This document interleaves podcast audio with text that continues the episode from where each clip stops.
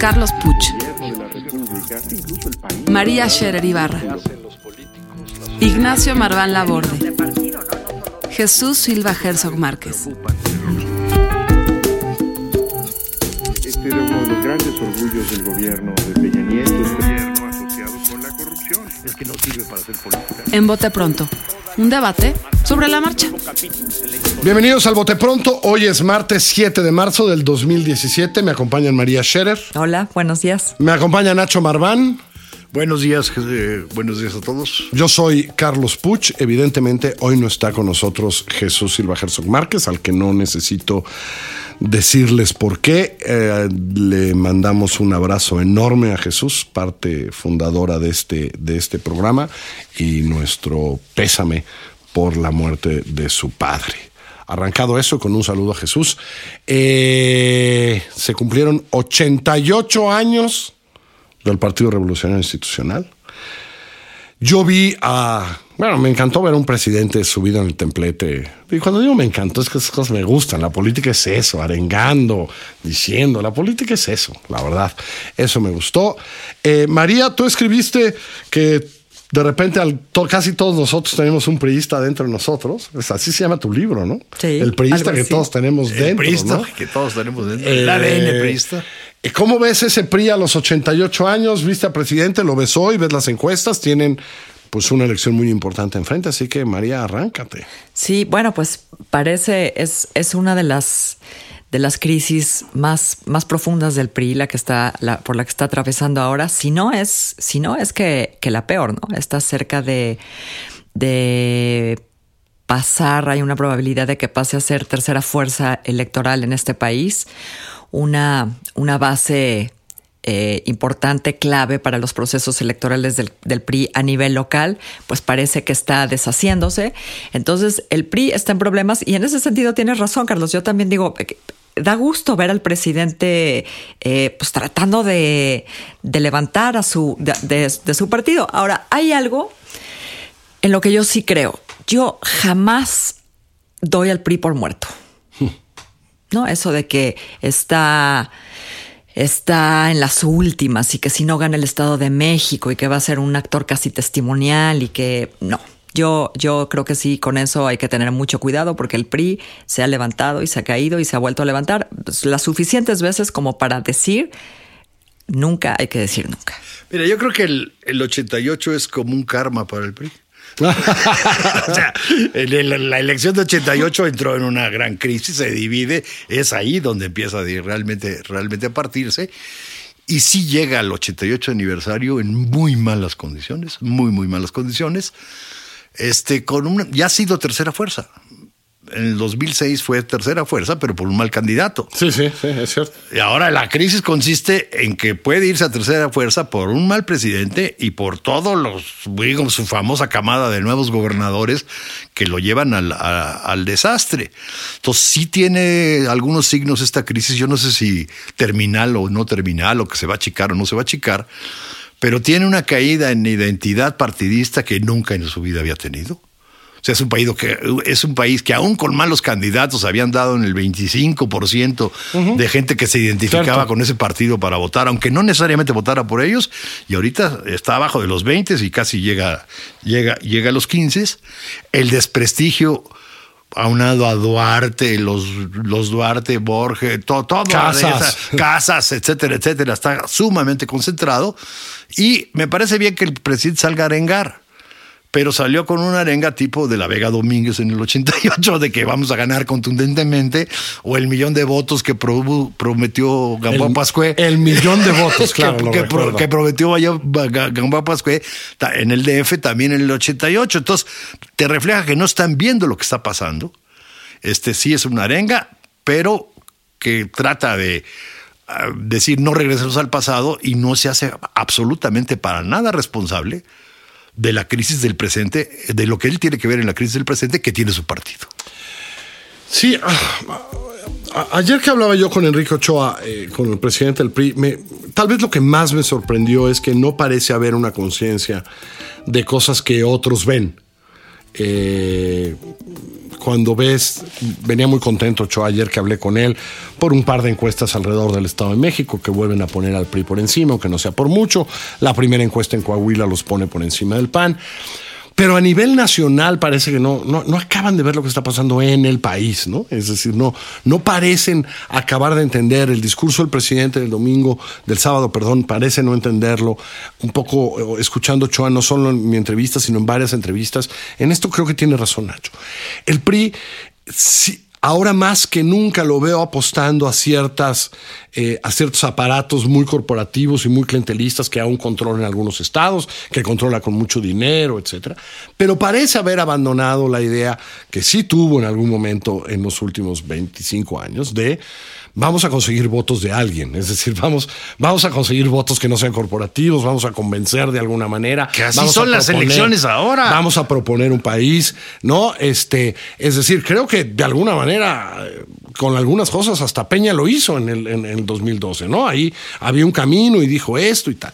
Me parece que están apostando a lo último que les queda, que es, son estos aparatos corporativos clientelares que, que, que requieren mucho dinero, a las fuerzas vivas, digamos, ¿no? Y a las alianzas, ¿no? Que también parece que van a ser, ahora más que nunca, eh, adquieren mucha importancia, pero pues ciertamente el, el, PRI creo que nunca ha sido su fuerte, ¿no? Pero ahorita es muy evidente eh, eh, que no están bien de su autocrítica, ¿no?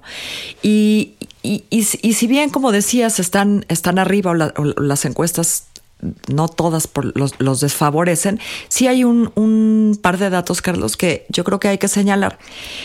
En el Estado de México, no, si bien ahorita está muy competida entre los tres candidatos, Delfina, Del Mazo y, y Josefina, arrancan empatados prácticamente los tres.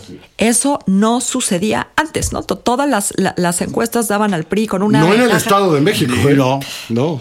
A ver. No un poco lo que decía Carlos, en una situación bastante crítica para todos los partidos, que hay cuestionamiento en los partidos, el PRI parece confiar en su voto duro cuando el voto duro se está desmoronando. Y el Estado de México no es cualquier cosa, es una cosa bastante muy complicada.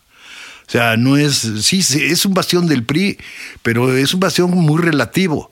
Es decir, son muchos electores, todos sabemos que no 11 millones de electores que pesan en el padrón nacional y que son muchos votos, concentrados en muy pocas ciudades, en varios municipios muy grandes, en donde cada uno tiene 300, 400 mil votos, el que menos tiene de los que aportan son 200 mil votos. Este, y si ves qué pasa, qué ha pasado en cada uno de esos municipios, ha sido una historia muy volátil en los últimos 10, 15 años. Pero en la elección de gobernador barrían. No, ¿eh? espérate, no. Así, a ver, pero eh, a ver, quiero, seguro viste los datos, Nacho, y es interesante lo que dices, porque evidentemente había una cosa que ya llamábamos cinturón azul, que era muy importante. Que, que luego bajó, pero hubo. El, el, corredor amarillo, que sí. era importantísimo, ¿no? Eh, con mucha gente, todos esos municipios, pero que también nunca llegaron a perder la gobernatura. Nunca, a ver, la presidencia es muy chistoso, porque la presidencia sí ha perdido el voto a la presidencia. Uh -huh. O sea, la perdió con Fox. Fox estuvo arriba, digamos, de, la Bastida y la volvió a perder con Andrés. O luego con Peña, obviamente, la, la volvió a recuperar. Entonces, ahí en la, el mismo voto presidencial, digamos que jala una gran cantidad de votos de partido, ha sido primero y segundo lugar. Y en el voto de gobernador, con mayor o menor diferencia, siempre ha ganado, pero también ha habido alternancia de quién es el segundo lugar. Entonces estamos hablando de un voto muy volátil. Y si te vas a revisar cómo andan las encuestas, digamos ahora sí que la letra chica, 45% son, no tienen identificación partidista o son independientes, votarán por alguno de los tres. Entonces, lo que no te queda claro es que el PRI esté viendo cómo captar ese, el voto de esos independientes. Entonces, yo sí creo que va a ser una elección bueno, muy dependiente y, de los candidatos. Y también ¿eh? es cierto que si, si, arrancan más o menos empatados, ¿no? Si están más o menos un, eh, a tercios, el, al que le va a costar trabajo crecer es a Del Mazo. Yo creo que, a ver, Del Mazo tiene toda la cancha, o sea, ¿no? Del Mazo tiene casi La que un tope. supuestamente es su ventaja, que ser el candidato del presidente, en estas condiciones se vuelve una enorme desventaja. A Delfina le achacan ser la candidata de Andrés, pues es una enorme ventaja en las circunstancias actuales ser la candidata de Andrés, con eso no la van a bajar. Y Josefina, yo sí creo que tiene las cosas medio cuesta arriba, porque el PAN del, del Estado de México está bastante dañado y tiene que dar Sí. cuenta de los famosos mil billones de pesos que Peña le dio para que alguien crea que sea realmente una opositora. Vamos a ver cuánto crece lo de los mil millones en términos de impacto en la elección. A mí me parece más grave que la carta de Ulises, eh, eh, del otro panista que quería hacer, llegó el último día y es a través de carta y no estaba el día del evento. Me parece que hay un rollo eh, adentro del Adentro del PAN PAN del, Estado de México en, fatal. en donde Ricardo Anaya logró convencer casi a, a todo el panismo del país, de hecho, que acompañó a Josefina el domingo, pero parece que no al PAN del Estado de México para acompañar a Josefina. Ese es un problema luego, para Josefina la Vázquez crisis Mota, del- de verdad, ¿no? La crisis del PRD, yo creo que en la medida en que no hay candidato y el candidato va a ser cada vez más chiquito, termina pudiendo fa- fa- favorecer a Delfina. ¿eh? Sí, por supuesto, por lo menos no Mientras ¿no menos que presencia ese- tenga ese candidato, Ahora, ¿no más crees que ese perredismo, tiene. ¿no crees que ese perredismo, eh, yo lo, lo pensaba y se los, se los pregunto a los dos, si ese perredismo de lo que sea, el de Juan Cepeda, no acaba siendo más priista. Si, si, no, es, si no está bien para Alfredo del Mazo que no haya perredismo, eh, mejor que para Delfina.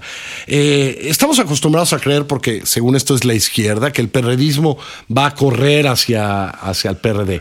No, yo por lo menos planteo como duda, que no lo tengo claro, que hay un perredismo, digamos, eh, pues que viene del prismo, que tiene, o que, o que por lo menos fue en los últimos 30 años ha aprendido todas estas prácticas corporativas, que se acomoda mucho mejor con los prismas. Sí, es lo- los dos, ¿no? Eh, es un perredismo veleidoso que en su momento y cuando le ha convenido ha pactado con el PRI y ahora hizo un intento por, por pactar y tener una candidatura común con el PAN. Eso no funcionó. Yo diría un poco lo que queda del perredismo en el Estado de México. Sí, sí. Porque tú no te puedes explicar el crecimiento y la potencialidad que tiene Delfina sin el voto perredista. O sea, Morena depende en mucho, digamos, en el Estado de México y casi en cualquier lado, de voto que algo de nuevo votante, algo poquito que le pueda quitar al PAN, pero depende fundamentalmente de jalar votos de priistas y de perredistas. Sí. Y si Delfina está en donde está, es que ya se jaló una gran cantidad del voto perredista y lo que queda es un perredismo muy reducido que Entregado al PRI. eh, Es decir, que en la medida en que sea minúsculo, este, en realidad a la que favorece a Delfina, aunque algo le puede ayudar a Del Mazo. Sí, y por último, las- las- nuestras elecciones, y casi todas las del mundo, se construyen en nar- narrativas particulares. Y siento que los, el- las primeras tres o cuatro semanas, la bronca va a ser entre Delfín y Josefina para posicionarse como quién es la adversaria de Alfredo del Mazo, y va a acabar siendo una, una elección entre dos. Así lo creo hoy, como lo veo. Eh, creo que uno va a ser del Mazo porque es el priista, porque es el que gobierna, porque es eh, quien sea.